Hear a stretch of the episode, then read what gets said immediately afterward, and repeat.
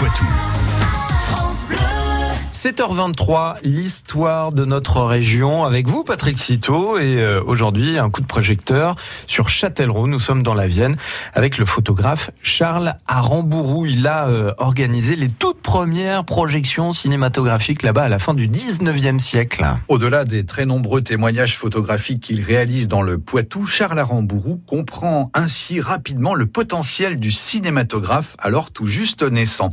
Une volonté qui s'inscrit dans la lignée de la première première séance publique payante du cinématographe Lumière qui se déroule le 28 décembre 1895 au Salon indien du Grand Café à Paris. Et quand se déroule donc la première projection à Châtellerault? Nous sommes en septembre 1896. Charles Arambourou décide alors d'aménager son théâtre des attractions.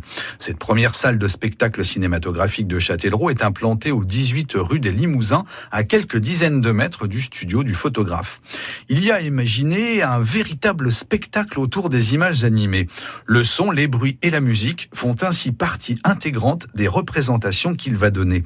Le grand jour de la première a lieu le dimanche 20 septembre. Mais alors, euh, Patrick, racontez-nous le programme de cette journée historique. Pour 50 centimes, les spectateurs découvrent tout d'abord avec émerveillement le premier programme de distraction composé d'un défilé de photographies.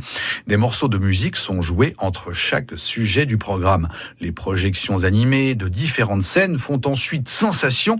Les images qui défilent à l'écran montrent les bateaux de Dieppe, une scène de famille, une partie de campagne.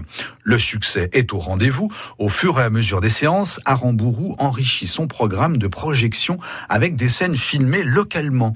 L'arrivée à Châtellerault du train venant de Senillé, accompagné par des sons enregistrés sur place et reproduits par phonographe, font notamment le bonheur des spectateurs. On y voit l'arrivée du train, la descente des voyageurs. Les journaux de l'époque racontent qu'on croirait être véritablement transporté à la gare. Des images du Café Blanchard, établissement alors bien connu du boulevard Blossac, laissent apparaître sa terrasse où sont attablés quelques consommateurs. Cette première aventure cinématographique cesse en 1897. Le cinéma, qui ouvre dans la rue Bourbon, reprend ensuite le flambeau en 1911, mais ça, c'est une autre histoire. Merci Patrick Citeau. Poitou.